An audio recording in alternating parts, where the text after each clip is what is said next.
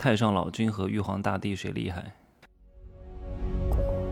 没有事实，没有真相，只有认知，而认知才是无限接近真相背后的真相的唯一路径。Hello，大家好，我是真奇学长啊，来接着上节课的内容来讲哈，道教的神仙体系，有些人很弱智的啊。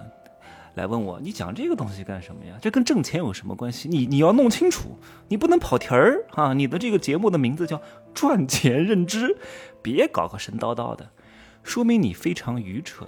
万事万物万变不离其宗，宗是什么？宗是道，对吧？是混沌的，对吧？是那个创始之源，然后呢，生出一，然后再生出二，再生出三。难道我昨天没有讲赚钱吗？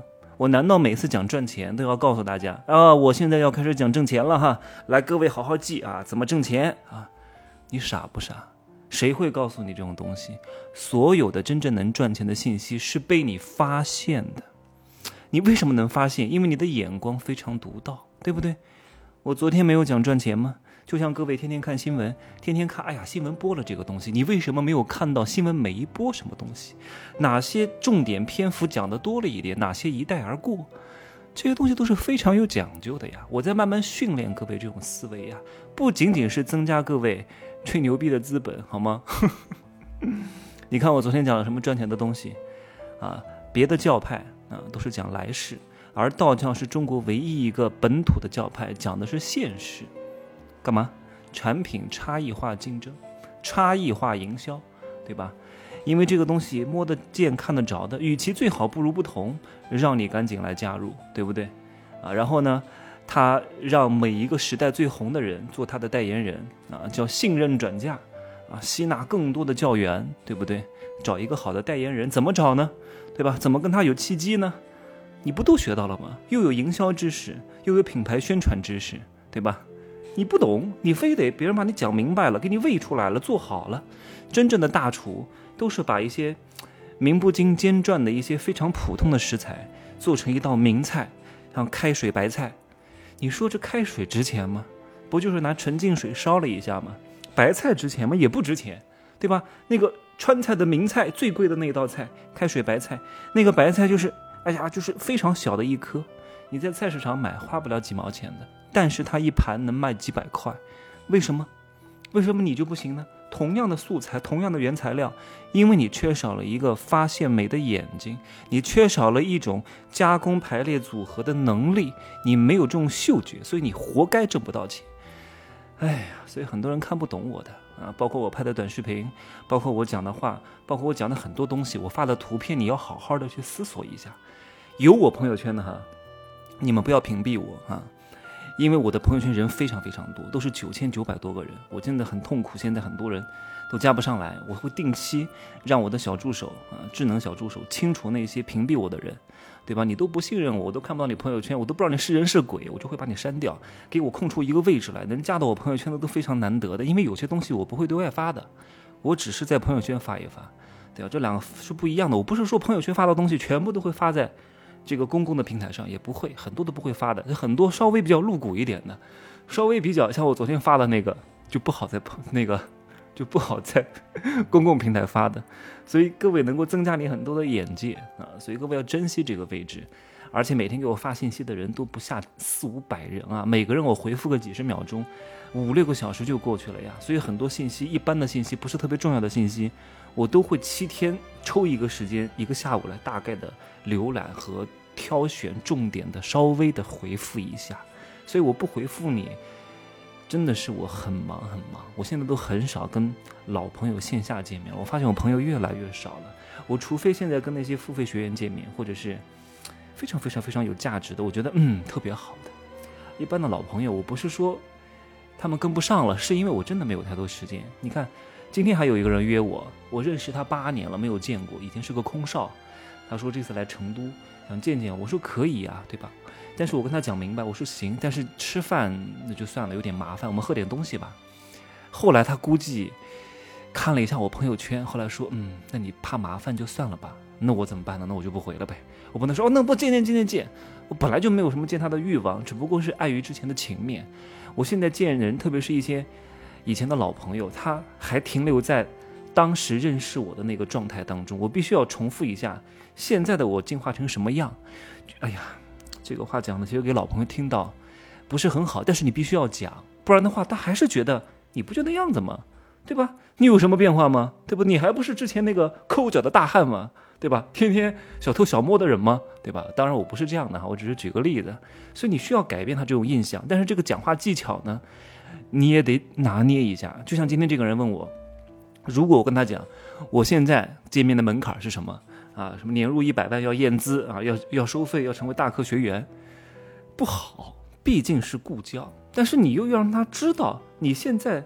确实见面的成本变高了，然后呢，你又选择跟他见面，他就会觉得，嗯，你看你进步了，变得这么厉害了，还愿意跟我见面，他会挺好的。不然的话，他觉得，哎呀，你不也就这样的吗？见不见面无所谓的，就跟见一个网友一样，他不会有得到感。你需要让他知道这一点很难拿捏，所以我就通过语音语调和断句的变化和回复时间的拿捏，让他变相的知道这件事情。好了好了，不讲这个事情了哈，继续讲我的道教的神仙体系哈。我们先来解决第一个问题，就是太上老君厉不厉害啊？也就是道德天尊。在《西游记》当中呢，他好像是受天庭的管辖啊，受玉皇大帝的制约，存在感比较弱啊，缩头缩脑的。在《封神榜》当中呢，太上老君还是比较厉害的，因为我真的我把整个《封神榜》都研究了一遍，我还特地买了一些相关的《封神榜》的一些书籍解析。我在大学二年级的时候就全部都看完了啊！我真的非常喜欢看这些东西。那在《封神榜》当中，太上老君还是比较厉害的，因为他是红军老祖的三个弟子当中排名和辈分最高的啊。大师兄太上老君，二师兄元始天尊，三师弟啊道德三师弟是那个通天教主。但是在正统的道教体系当中呢，太上老君就没有那么厉害。但是这个没有什么厉害，只是他的。对比的对象不一样啊，它也是顶奢当中比较末流的，就跟五星级酒店一样，是顶级酒店当中稍微偏后一点点，但是已经站在金字塔的顶端了啊。第一名是谁？最厉害的是谁？元始天尊。元始天尊呢，其实他都不是一个人啊，只不过你拍的这些电视剧，你为了有一个具体化的形象啊，你需要有一个白胡子老爷爷出现，他不是人啊。它是在宇宙诞生之前就有的一种能量啊，是一种能量的本源，在混沌之前，宇宙爆发之前就有的一种本源之力啊，是一种规律。那规律是什么？是道，所以它是一种这种东西啊。那排名第二的是谁呢？是灵宝天尊，也就是通天教主。通天教主呢，他也叫道尊、道祖，就是在宇宙形成之后。啊，你看，宇宙形成、宇宙的运转需要一些规律，但是形成之后，在这个宇宙当中生存的各种各样的小星球，它需要一些法则，对吧？那这个叫法，是辅佐元始天尊去管理整个宇宙的，对吧？你有了道，又有了法，那还差一个，那就是太上老君，也就是道德天尊。那它的主要功能是什么呢？它就相当于把元始天尊的道和灵宝天尊，也就是通天教主的术。把他这些所谓的无法总结的这种感觉的东西啊，凝练出来，总结出来，量化出来，写个说明，搞个 A P P，搞个代言人啊，变成什么下里巴人的语言，见人讲人话，见鬼讲鬼话的这种表达方式，让各位能够理解明白，对吧？所以有句话说得好，叫有术无道，止于术；有道无术，术尚可求。那在三清之后呢，叫四御啊。但是后来叫四御，之前是六御，哪六御呢？分别是北极紫薇大帝、南极长生大帝，还有一个叫勾陈上呀，叫勾陈上宫天皇大帝，还有个承天效法土皇帝旨，对吧？这是四御哈，后来改成了四御。那原来六御多的哪两个呢？多了一个玉皇大帝，多了一个东极清华大帝。那为什么后来又改成四御呢？御是什么意思？各位？玉就是那个防御的玉哈，玉是辅佐的意思，辅佐谁呢？辅佐玉皇大帝。所以你把玉皇大帝放到这个六御里边，显显然不是很合适，所以就把这个玉皇大帝单独拎出来，然后有了这四御去辅佐玉皇大帝。那你你那你要问我了，诶，那去掉玉皇大帝，不是有五御吗？对吧？那那个时候他们会觉得成双成对比较好，所以就把那个东极清华大帝给去掉了，所以叫四御。玉皇大帝呢排在这个段位。那再往后呢叫五方五老。五方五老在道教当中呢，分别指的是掌管东南西北中各个方向的天神，但是在《西游记》当中略有不同哈。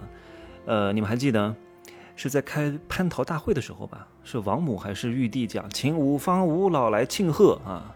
这个时候指的五方五老分别是东方的崇恩圣帝，还有一个是南方的南极观音，还有一个是西方的如来佛祖，还有一个是北方的北极玄灵，还有中央的黄极黄角大仙，对吧？我为什么说如来不是很厉害？大家都以为如来好厉害呀，打得过孙悟空？你太可笑了！就按照《西游记》讲的，如来也只是五方五老之一。那从另外一个维度来讲，如来他是一个什么样的级别啊？你们看过《封神榜》最后一集啊？要不其中某一集是他们共同破那个诛仙阵，呃，有有那个元始天尊啊，有那个太上老君，还有接引和准提，他们一块儿过来对付通天教主，对吧？然后把通天教教主的弟子杀的杀，收的收。然后呢，西方呢有一个道人是接引还是准提，我忘了，收了通天教主的一个弟子叫多宝道人。然后这个多宝道人呢，跟随着接引或者准提回了西方教之后，这个多宝道人啊，从道教变成了佛教，然后就变成了释迦牟尼佛，也就是如来。所以从这个维度上来看，如来也不是很厉害，因为如来哎之前是多宝道人，对吧？多宝道人。算是通天教主门下几个比较厉害的弟子之一，呃，级别应该算是大罗金仙啊，但是应该是刚刚入门的那种大罗金仙级别啊。但是总的来说，通天教主旗下的厉害的弟子比元始天尊，我讲的是《封神榜》里边的哈，比元始天尊旗下的弟子总体实力要厉害很多。因为元始天尊底下只有一个大罗金仙，那就是南极仙翁，其他的十二金仙什么巨留孙什么。什么广成子啊，什么等等等等之类的哈，都是金仙，而通天教主旗下有好几个大罗金仙，有几个还是大罗金仙当中中段偏高位的啊，譬如说三霄娘娘当中的云霄啊，很厉害的，拿那个混元金斗的，还有一个是赵公明啊，也就是财神，这两个人非常非常非常之厉害，赵公明是最厉害的，是整个通天教主门下最厉害的啊，所以说多宝道人就是如来，如来顶多后来修炼修炼。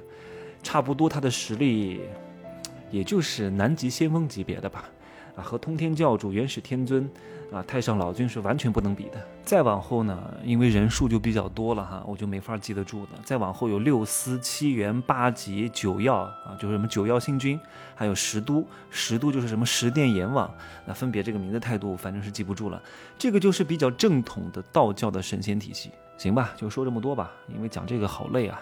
以后有机会再讲一讲欧洲的神话体系和印度的神话体系哈。